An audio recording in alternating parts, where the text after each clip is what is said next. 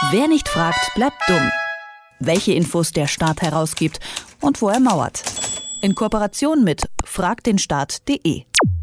Vertrauen ist gut, Kontrolle besser. Das äh, denkt sich offensichtlich auch das Familienministerium, denn im Rahmen des Programms Demokratie leben hat das Ministerium über 600 Projekte gefördert und einige davon mussten erstmal gut durchleuchtet werden. Die Daten von 51 der geförderten Projekte wurden vom Familienministerium direkt an den Verfassungsschutz weitergegeben.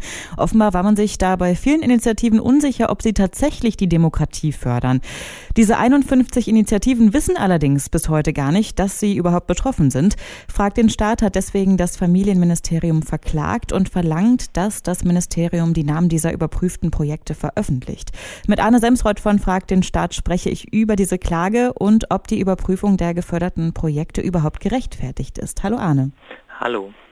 Was ist denn jetzt so geheimnisvoll an diesen 51 Initiativen, dass äh, das Familienministerium da die Namen nicht veröffentlichen will?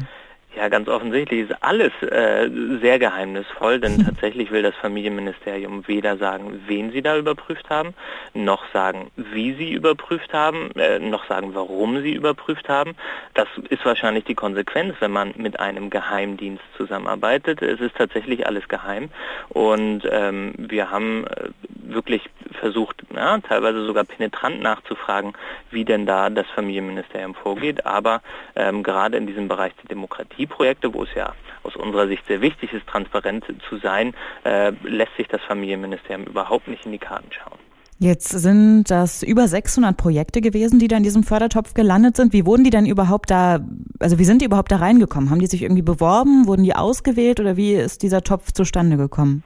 Genau, ähm, dieses, dieser Topf, 120 Millionen Euro sind das jährlich, der ist vom Familienministerium bereitgestellt, um letztlich die Demokratieinfrastruktur zu fördern. Und da kann man sich drauf bewerben. Das heißt, alle möglichen Träger, das sind dann so die kleinen Initiativen im Dorf bis zum großen Sozialverband oder auch Kommunen, das geht durchaus auch, die können sich auf Gelder bewerben und können sagen, hier, wir haben diese Schulung vor, wir haben dieses Aktionsprogramm gegen Nazis vor, ähm, wir wollen diese Demokratiestärkungsinitiative machen und dann ähm, entscheidet das Familienministerium, auf ja, bestimmten Informationen, und darum geht es ja gerade, dann darüber, welche Gelder sie rausgeben und wen sie dann nicht fördern.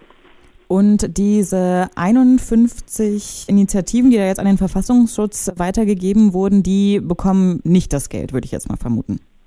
Nee, so einfach ist das nicht, denn die meisten äh, Projekte, die da übergeben wurden an den Verfassungsschutz, die wurden dann tatsächlich auch ähm, gefördert. Wir wissen nur nicht, wer das ist, weil ähm, das Familienministerium nicht nur denen nicht Bescheid sagt, sondern auch an keinem Punkt in diesem Bewerbungsprozess darauf hinweist, dass es so eine Kooperation mit dem Geheimdienst gibt. Das heißt, ähm, wir haben hier 51 Initiativen, die sich beworben haben, äh, im guten Glauben, dass dann eben das Familienministerium Familienministerium alleine darüber entscheidet, wie jetzt diese Gelder vergeben werden. Und ohne das Wissen dieser Initiativen, ohne auch danach irgendwie was zu sagen, wurden die dann weitergeleitet. Das heißt, wir haben auf der einen Seite die 51 Initiativen, die gar nicht wissen, dass ihre Daten beim Verfassungsschutz gelandet sind und auf der anderen Seite aber auch jetzt uns als äh, Öffentlichkeit, die gar nicht weiß, welche Initiativen da jetzt irgendwie gar nicht so demokratiefördernd sind, wie sie vielleicht in diesem Fördertopf eigentlich sein sollten. Genau, ähm, wir wissen letztlich viel zu wenig darüber, äh, wie dieses Demokratieministerium, so kann man es ja auch nennen, da demokratisch vorgeht. Und ist das gängige Praxis, dass Ministerien diese Unternehmen oder die Initiativen prüfen und dann möglicherweise auch Daten an Geheimdienst weitergeben? Oder hat das Familienministerium jetzt gesagt, wir, wir machen das jetzt einfach mal so? Wir wissen, dass das Familienministerium das seit 2015 macht und es ist ja das einzige Ministerium, das wirklich sehr konkret äh, einen eigenen Topf hat, nur für demokratische Initiativen. Und das ist sehr besonders.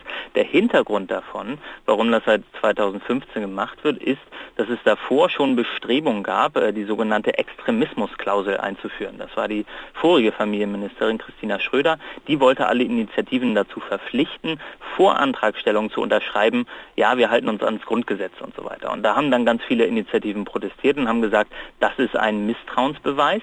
Äh, wir wollen das nicht machen. Wir werden uns nicht bewerben, wenn es diese Extremismusklausel gibt. Und äh, offensichtlich hat daraufhin das Familienministerium sich gesagt, okay, wenn so nicht mit uns kooperiert werden soll, dann machen wir es eben im Verborgenen. Dann halten wir einfach geheim, wie wir das prüfen. Ihr habt jetzt das Familienministerium verklagt und wollt, dass diese Namen der geprüften Projekte eben veröffentlicht werden. Wie ist denn da jetzt der Stand? Wie geht es weiter bei euch?